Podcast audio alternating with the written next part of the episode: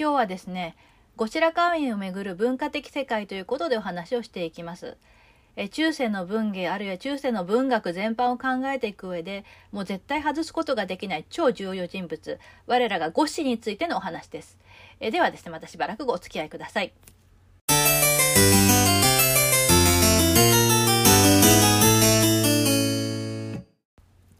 まずですね、えー、ゴッシーについてごくごく簡単に説明をしておきたいと思います。え、そこに書いておきましたように、え、彼は鳥羽天皇の第四王子で母親は体験門院玉子です。え、この辺は前ですね、方言の乱、平治の乱のあたりでお話をしていますね。で、崇徳天皇の同母帝ということになっていて、え、各所発信の同母系です。で、えー、この絵天皇の異母系ということになります。で、えー、森人親王、これが後の二条天皇。そして主格発親王、え持人王、式士内親王、則人親王、えこれが高倉天皇ですね。え彼らの父親にあたります。そして重要なのは、目のとの木野に藤原智子が親善の妻であったということです。この木の2については前回の授業で説明してあるはずですけれども皆さんちゃんと覚えているでしょうか、えー、ちょっと重要な人物なので、えー、覚えてなかった忘れちゃったという人はもう一遍ですね、えー、プリントを見直してみてください。で、そこに後継、えー、皇室系図を挙げておきましたけれども、えー、こういったあ人間関係図になっているということです。えー、これは別に覚える必要はありませんけれどもえ、適宜ですね、えー、授業の内容に合わせてまたあ見比べて見直してもらえればと思います。その皇室ケースの隣にですね、えー、カラーのイラストを貼っておきました。これは若かりし頃のゴッシーのイメージ図です。えー、皆さんの先輩にあたる関根奈穂さんという方がですね、えー、この授業をまあ随分前に受けた時に、え書いてくれたものを使わせてもらっています。で、まあ、なんでこんなですね、えー、ぶっ飛んだ格好をしてるのかということは、えー、この後授業を、まあ、聞いていくうちで、おいおいと分かってくるのではないかと思いますが、まあ、実にこう、パンクでですね、ファンキーな、えー、ロックンローラーと、まあ、そういう感じのキャラとして描いてくれているわけですね。えー、まあ、こんな風にですね、えー、この文学史に出てくる登場人物を皆さんの中で、えー、具体的にビジュアル化していく、あるいはこうイメージを思い浮かべるようにしていくっていう作業も、えー、とても大事なので、ぜひ積極的にですね、皆さんなりのイメージを作っていていただければなと思います。さて、えここからはですね、少し18ページの略フェ、え略年譜についてお話をしていきます。まず、えー、92年、1155年ですが、えー、鳥羽の院と美福門院との間に生まれた近衛天皇、えー、近衛天皇が崩御したことにより、森人親王、えー、これが後の二条天皇ですね。二条天皇が即位するまでの中継ぎという形で、ゴッシーは29歳で即位をします。で、これも以前お話をしたと思いますけれども、ゴッシーは本当にこう、バカ殿と思われていて、天皇の器ではないというふうにみんながこう考えていた。なので、あくまでもですね、まあ、本当はこう、行為につけたくないんだけれども、まあ、子供が親よりも先に行為につくってことはないからということで、とりあえず何年かこう、まあ、帝の位につけてやろうということでですね、もうみんなが中継ぎという意識を持ってですね、即位させた、えということです。この辺が、まあ、ゴッシーのですね、えー、ちょっとこう、自己評価と繋がってくるところもあるんでしょうね。で、結果的に、えー、この即位がきっかけで、兄のストクインと対立することになってしまったわけですね。えストクインのことは私たちはですね、スーちゃんと呼んでます。ですから、ゴッシー VS スーちゃんの構,、まあ、構図がここでできたということですね。で、えー、翌年の方言元年、1156年に、えー、その、ことの発端を作った鳥羽の院が崩御します。で、ここで、ムサの世が始まったということも以前お話しした通りです。で、えー、源義朝や清盛らを用いて、兄のストックイン型をゴッシーが破った。これが方言の乱ということになるわけであります。そして、方言3年、えー、定位についてですね、もうたった3年後に、えー、息子の森人親王二条天皇に上位をしてしまいます。なぜかっていうと、まあ、天皇の位っていうのは意外と不自由なもので、自分の好き勝手できないところも結構あるわけですね。なので、その後、五代34年に及ぶ陰性を敷く、えー、上皇という形、あるいは法王という形で、えー、天皇の座を退いて、だけれども実権は自分が握ると。えー、こういう形の方がよほど美味しかった。えそれをまあ、ゴッシーはまあ気がついてしまって、さっさとですね、え二条天皇に譲って、で、自分は陰性を敷くというスタイルを、取ったということになります。で、その翌年、平治元年ですね。えー、これも平治の乱ということでお話をしていますが、院の近親であった親税を打倒しようとする藤原信頼、そして源義朝らにですね、御所を奇襲されるんですけれども、再び清盛の力を借りて乱を抑えることができました。これが平治の乱です。で、平治2年にはですね、初めて、えー、和歌山のですね、熊野、えー、熊野五湖をしています。以後、ゴッシーはですね、熊野に34回も参詣しています。で、そこに参考として挙げておきましたけれども、熊野み、五湖を行ったですね、上皇の名前と、え、括弧内その回数を示しました。宇田法皇の時から始まって、宇田法皇が1回、火山法皇が1回、白川上皇が9回、鳥羽上皇が21回。これもかなり多いですね。で、ストック上皇も1回。で、ゴッシーが34回もしていて、で、後鳥羽、えー、上皇もですね、28回。で、五佐賀、えー、五佐賀上皇3回、亀山上皇3、えー、1回と、えー、こういう形になっていて、もうずば抜けて多いんですね。で、今でもですね、世界文化遺産になった熊野王はですね、ものすごく、まあそこに行くの大変ですね。えー、険しい道を越えていかなければいけない。そこがその極楽浄土だと考えられていて、辛い思いをしていった先に極楽があるというですね、まあ疑似体験ができるということ。で、そこに行くっていうことは、あの、この世の極楽を体感する。で、そこにはとてもその苦しい修行の後にそこにたどり着くんだっていう、そういう発想があるわけです。なので、34回もそこに行くっていうのはですね、リア充では考えられないんですよ。えここのリア充ではなかったっていうこともですね、少しゴッシーを考えていく上で重要なあことになってくるので、えちょっと念頭に置いておいていただければと思います。で、えー、長官2年、1164年にですね、えー、清盛に命じて、蓮華王院、これが皆さんももしかしたら修学旅行なんかで行ったことがあるかもしれませんが、京都の三十三間堂です。あれを建立させます。えー、そして、えー、永満2年、元年になると、二条天皇がですね、六条天皇に上位しますが、1ヶ月後に、えー、崩御してしまいます。二条天皇が崩御してしまいます。すると、ゴッシーは、えー、任南3年にですね、え子供の高倉天皇を即位させるのです。で、えー、花王元年には出家して法王となります。その後、兵士の戦王が強まりにつれて、今まではまあ割とこう、いい関係でやってこられていた清盛との関係も悪化してきます。で、安元3年、これも以前お話ししましたけれども、獅子語りの陰謀が発覚して、陰性を止められて、鳥羽殿に幽閉されてしまいます。で、自称4年、安徳天皇が、え、戦争した直後にですね、持人王が兵士追悼の領事を発しますと、各地でですね、えまあ、非常にこう、平家に恨みを持っていた源氏が放棄して、で、兵士は都落ちを余儀なくされます。で、ゴッシーは高倉院が報ずると陰性をまた再開させます。そして、寿永2年になると、えー、孫の高平親王、これが、あの、即位して、後鳥羽天皇となります。これはまた、あの、後でですね、もう一つお話できるかと思います。で、えー、この年にですね、藤原俊勢に命じて、潜在和歌手を先進させます。で、えー、この年、吉中のクーデター、宝珠寺合戦も起こります。で、えー、その宝珠寺合戦に端を発した木曽義仲がですね、えー、その翌年、寿永3年に淡路の合戦で廃止する。で、えー、元暦2年3月24日、平家も壇の浦で滅亡する。えー、ここで、えー、年号が文治に変わります。で、8月27日、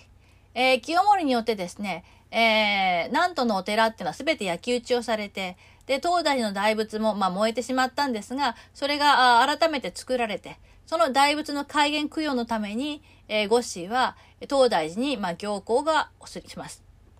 で、10月には源頼朝の要求を受け入れて、義経らを追悼する印伝を出すとともに、守護自党の設置を承認して、陰性の財政的な基盤をくじ、えー、切り崩されることになります。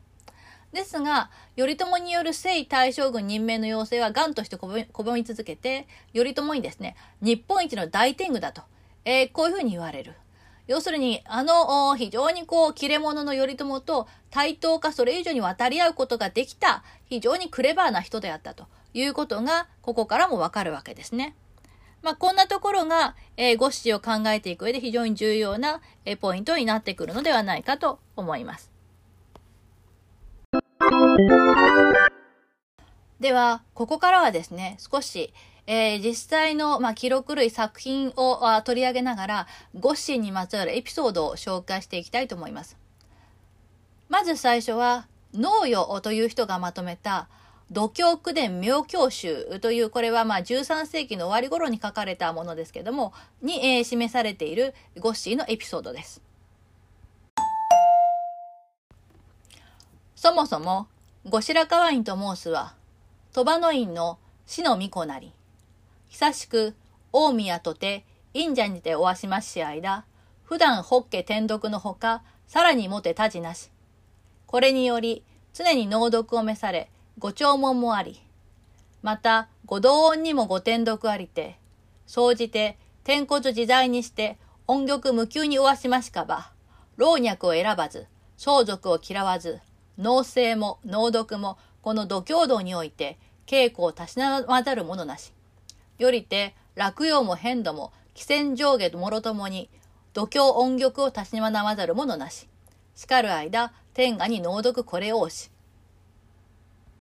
まずですね、え度胸とは何かということなんですけれども、え度胸とはですね、法華経を音読することです。で、これただその、フラットに読むのではなくって、まあいろいろな節をつけて、え読んでいく。で、それがですね、えー、後白河院ゴッシーの時代になると、ある意味芸能化しているということをまずちょっと頭に置いておく必要があるかなと思います。で、ここで書かれていることはどういうことかというと、後白河院はですね、えー、大宮とて忍者に言っておわしまし間っていうのは聞こえはいいんですけども、要するに、えー、バカ殿として干されていて、全くこう政治的なところにタッチさせされさせてもらえなかった時に何をしていたかっていうと、普段からです、日常的に法華経をひたすら読んでいた。でそれ以外に何もしてなかったと。まあ、こんな風にここでは語られています。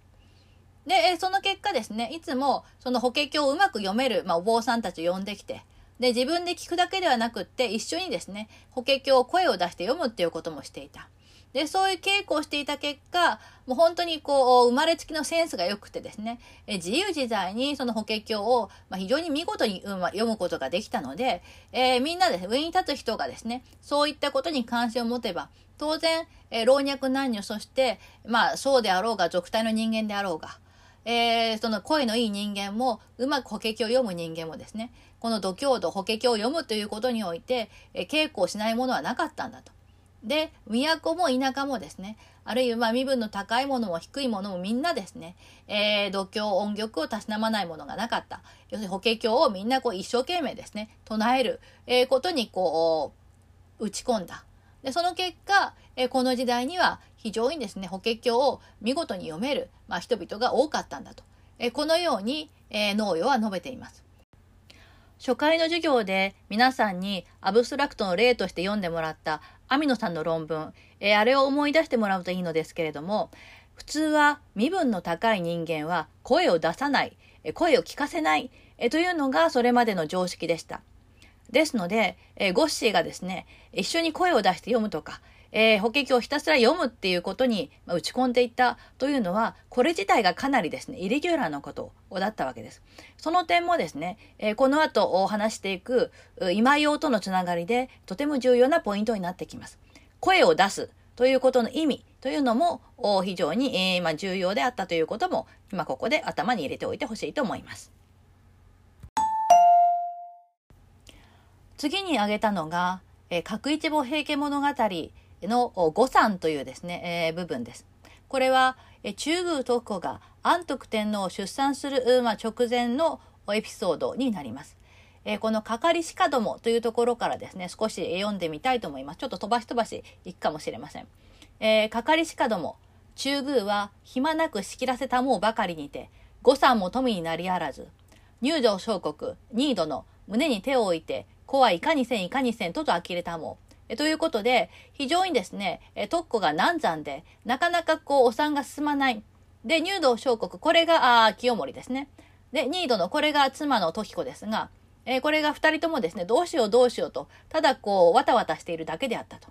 で、それで、えー、どうなったかというと、次、ラインを引いたところを見ていくと、法王は折しも今熊のみゆきなるべきにて、未精進のついてなりける間、近町近く御座あって、千住教を打ち上げ打ち上げ遊ばされけるにこそ、今ひとか、え、ひときわこと変わって、さしも踊り狂う恩よりましどもが、幕もしばらく打ち沈めけれど、あります。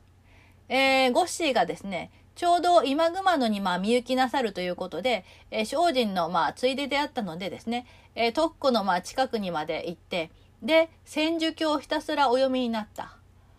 で、この千手経をですね、これ千手観音の由来とか、発願とか功徳を解む解くお経なんですけども、それをお読みになったら、え様子が変わってですね、よりましたち、えー、このよりましというのは当時はですね、病気だとかお産の時には、えー、非常にこう苦しんでいる病人、あるいはま出産する女性の、えー、についているですね、もののけがあいるなどということで、もののけを別のこう巫女さんだとかそういうものに移して、で、それで出産やり、まあ、楽に出産させると。まあ、そういったことをしていたわけですね。で、それが、あできたということで、法は何て言ったかというと、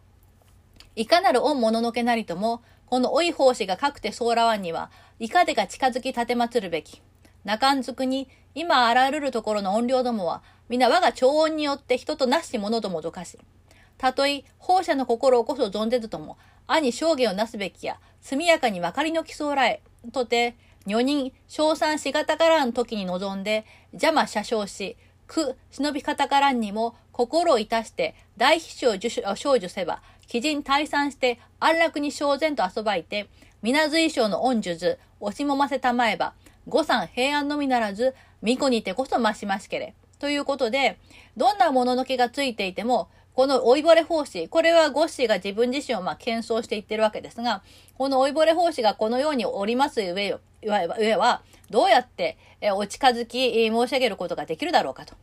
で、とりわけ、今現れている音量たちは、みんな自分の、この私のですね、えー、恩を受けて、えー、一人前の、まあ、あの、政治、えー、この宮中でですね、えー、それなりの地位を築くことができた人間ばかりであると。だから、自分にまあことさらそれに対して感謝の心を持たなくてもですね、わざわざ、えー、その悪いことをすることができるだろうかと。早くここを立ち去れと。えー、このように物ののけにですね、命ずるわけです。で、それで、えー、このようにですね、えー、鬼人を退散して安楽に生まれるだろうと。えー、こういうふうに唱えて、えー、水書の術を揉んだところですね、安産で生まれたばかりでなく、えー、待望のですね、男の子、巫女が生まれた。えということで、まあ、この書きぶりですとですね、ゴッシーの、まあ、この祈祷が功を奏して、安産で生まれて、しかも安徳天皇、後の安徳天皇が無事にお生まれになったのだと。えこういうふうに語られています。で、え東の中女重平。その時は未だ中宮之助にておわしけるが、魚連の宇宙よりつっと入れて、五山平安、王子ご誕生候ぞやと。高らかに申されければ、法をはじめ参らせて、関白との伊下の大臣、苦行天上人、おのおの助手、崇拝の恩源者、恩用の神、天役の神、すべて同章同化一度にあっと喜び合える声、門外までどよみて、しばしば静まりやらやらだりけり。入道小国あまりの嬉しさに声を上げてと泣かれけると。えー、このように語られていきます。このようにですね、えー、娘徳子が無事に男巫女を出産したということで、え清盛は大喜びして、えー、嬉し涙にくれるわけです。で、えー、ただそこでは終わらず、次の苦行揃えではこのようなエピソードまで語られています。入道小国嬉しさのあまりに、借金一千両、富士の綿二千両、法王へ心情せらる。叱るべからずとど人々囁きあわれけると。えー、このように言います。えー、つまり、あまりに喜んでですね、えー、こともあろうに法王に対して、え借金一千両と、富士山ので取れるですね、回った2000両を法皇に差し上げたのだというんですね。え立場的には身分の高い法皇に対して、えー、清盛風情がそんなこう差し出たことをするというのはですね、けしらん、けしからんことなわけですね。なので、周りの人々は叱るべからずよろしくないことだと、えー、こういうふうにこそこそと囁いたと、えー、こんなふうに語られています。まあ、それほどですね、えゴッシーの、まあ、法力の凄さ、で、しかもこれは全部そのお、お経を唱えた、そのお経のパワーによって安産ができて、で、それが清盛を感激させたというエピソードが語られているということも、えー、ちょっととても重要なところかなと思います。次に示すエピソードは、えー、13世紀半ばにまとめられた説話集、古今著文集の、えー、牧野11ガトに、えー、書斎されているゴッシーのエピソードです。えー、2つありますが、まずは397、後白河院の御時、松戸の元房、年中行事へに教えのことを読んでみたいと思います。後白河院の御時、年中行事を絵に描かれて、ご召喚のあまり、松殿へ信じられたりけり、細かにご覧じて、日がごとあるところどころに押し紙をして、その誤りを、御自筆にて印つけて、返し参らせられたりけるを、法をご覧じて、絵を描き直さるべきに、直上に、これほどの人の自筆にて押し紙したる、いかが話しつつて絵を直すことあるべき。このことによりて、この絵すでに重宝となりたる、とて、蓮華王院の報道に込められにけり。その押し紙今にあり、意図意味じきことなり。これは、えー、ゴッシーと絵に関するですね、非常に有名なエピソードです。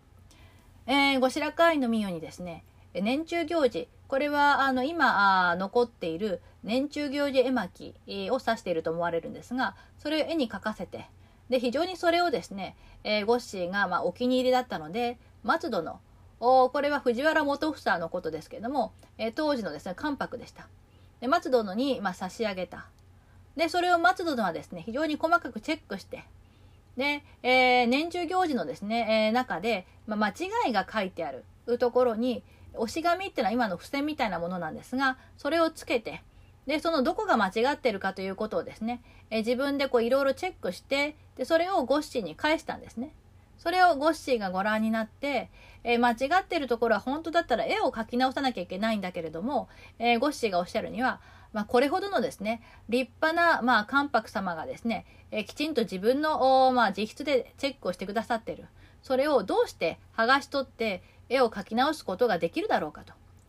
えー、この松殿がこういうチェックを入れてくださったおかげで、この絵はすでにですね、もう大事な宝物となったと。えー、このように言って、蓮華王院、さっき出てきました33元堂ですが、その宝蔵、宝蔵院ですね、お宝をまあいろいろこう入れておく蔵にですね、そこに押し、えー、お片付けになった。で、その松殿がチェックをした付箋は今も残っている。本当に素晴らしいことだと。えこのように言っています。えこのようにですね、絵というのが、今私たちが考えるようなですね、美術品とかそういうものではなく、多分に政治的な色合いを持つツールなのだということが、えここからも分かりますし、絵を直すということの意味ですね。絵を直すっていうのは、まあ、はっきり言えば、その松殿の意見に従うということになってしまうわけなので、ゴッシーはあえてそれをせずに、え、逆にですね、松戸の、ま、顔を立てるような形で、さりとて絵を直すというですね、ことをさせることなくですね、うまくその場を収めたと、まあ、こういうエピソードになるかと思います。次の400も、絵の持つ政治的な意味合いを語る非常に有名なエピソードです。これも、まずはテキストを少し読んでみたいと思います。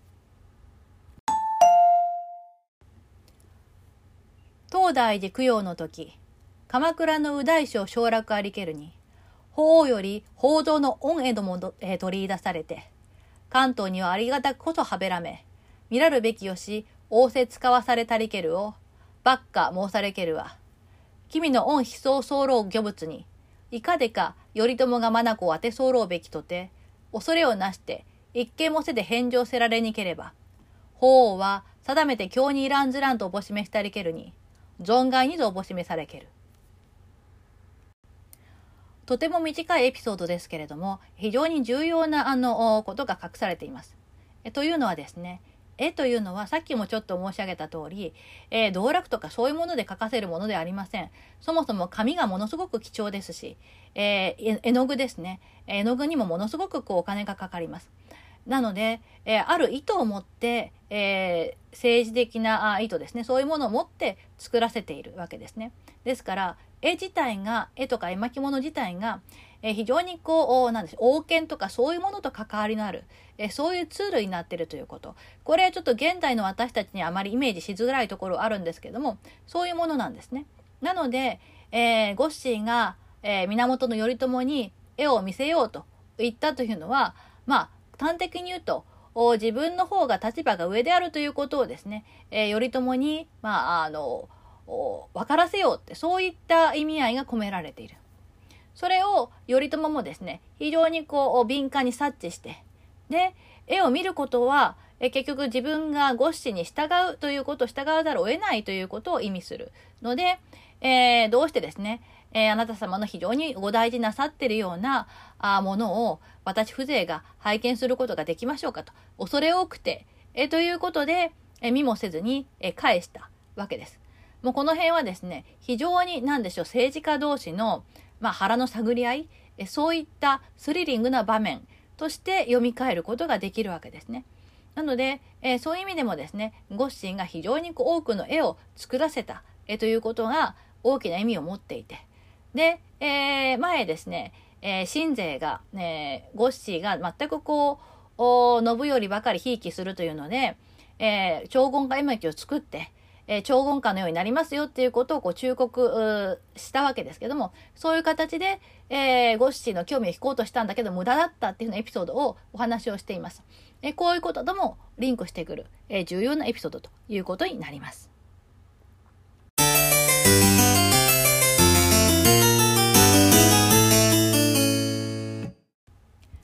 ここからは後白河院のお宝絵巻ということでですね、えゴッシーがどのような絵巻を持っていたかということについてお話をしていきたいと思います。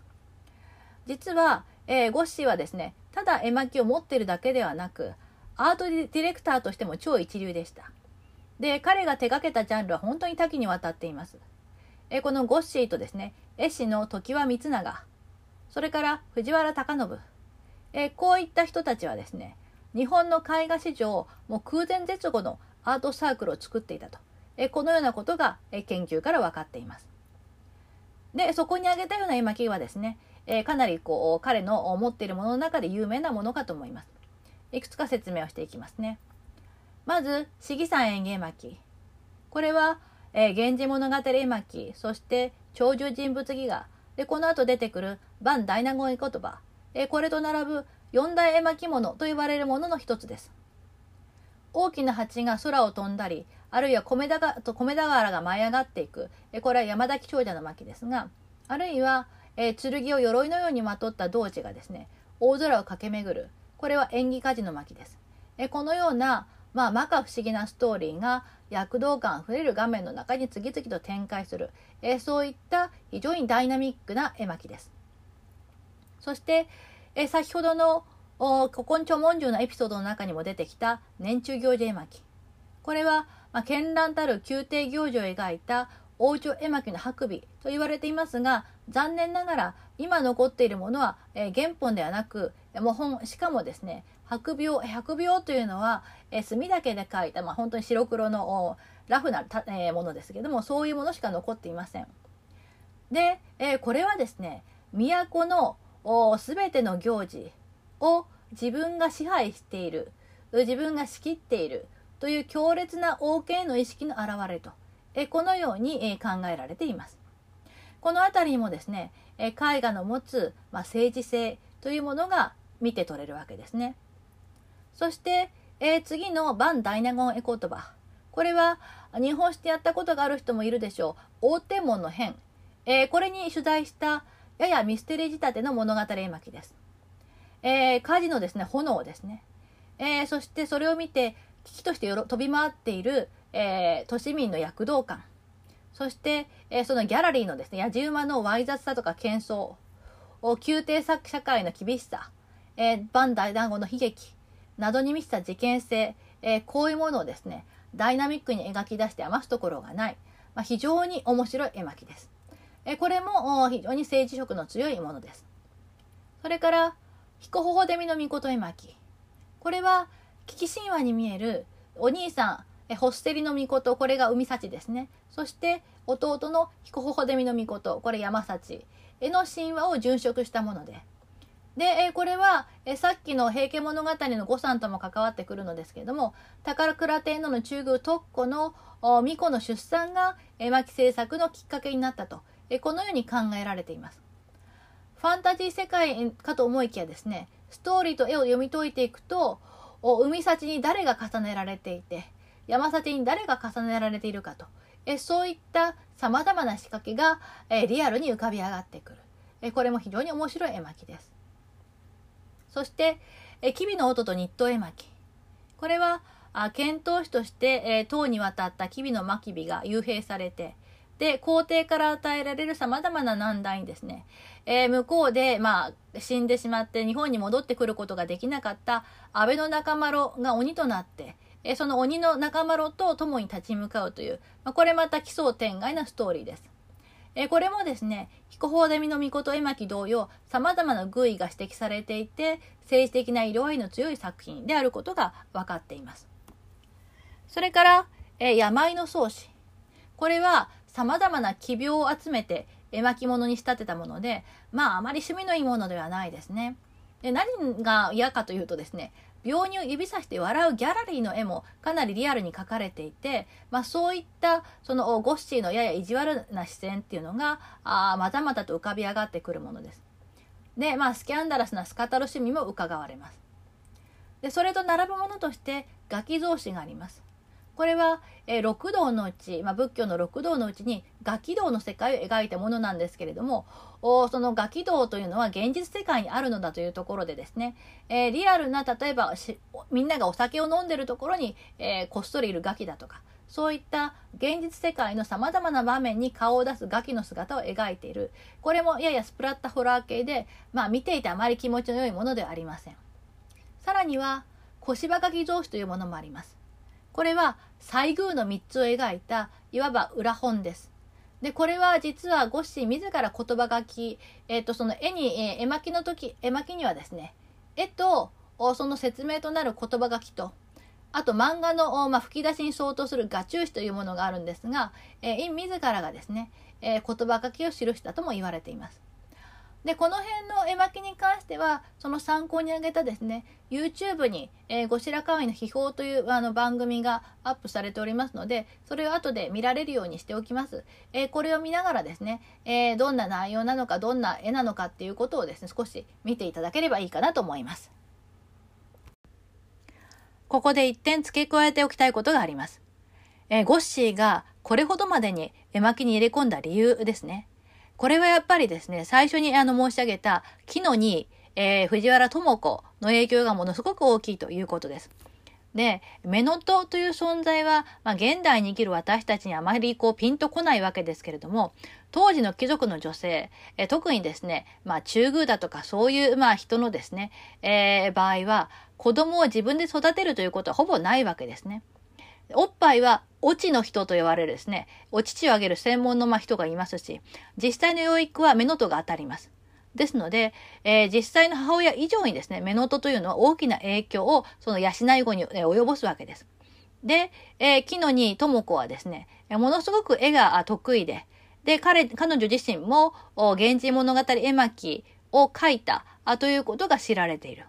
それぐらい絵に造形の深い目のとに育てられたというのが、えゴッシーが絵に触れるきっかけとなったというのは想像に固くありませんね。でそういった影響下で、えー、ゴッシーは絵に対する、まあ、造形を深め、えー、彼自身が、えー、後にですね、非常に多くの作品をプロデュースしていくことになったということになります。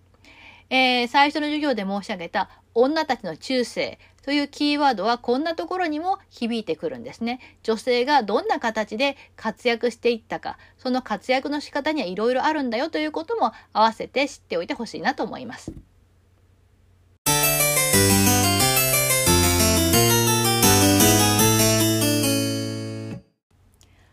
えー、ここまではですね、えー、ゴッシーの、まあ、置かれていた社会的、えー、まあ、政治的状況だとか、あるいは彼がですね、え海外にどんな関心を持っていたかと、ま、そういったことを中心にお話をしていきました。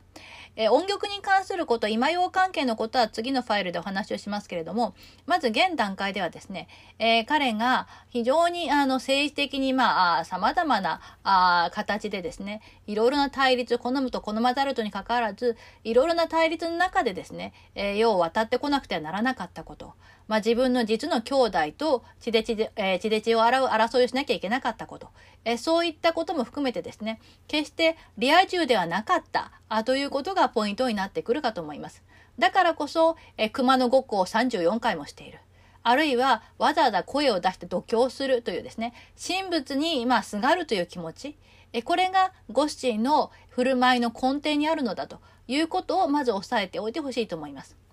で、この後何回か、まあ、耳にタコができるぐらいですね、えー、このフレーズは聞くことになると思うんですけれども、リア充から文学が生まれない、えー、ということをですね、皆さんには申し上げておきたいと思います。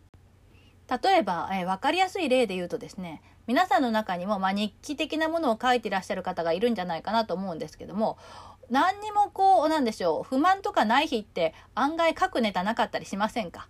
なんか嫌なことがあったなとか辛いなとかなんか私ってダメだなとかそういうコンプレックスに苛まれる時こそ筆が進むってことはないですか？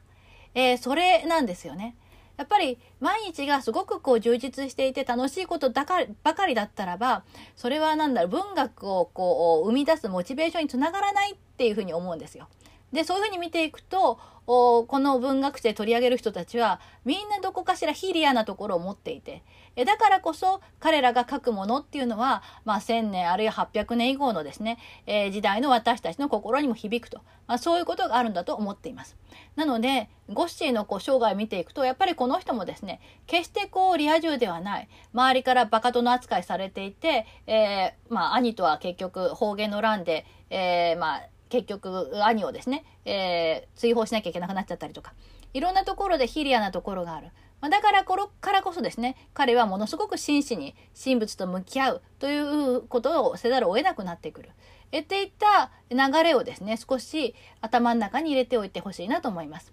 それでは、えー、次のファイルに移ります。え次のファイルは、えー、ゴッシーと今用との関係についてお話をしていきたいと思います。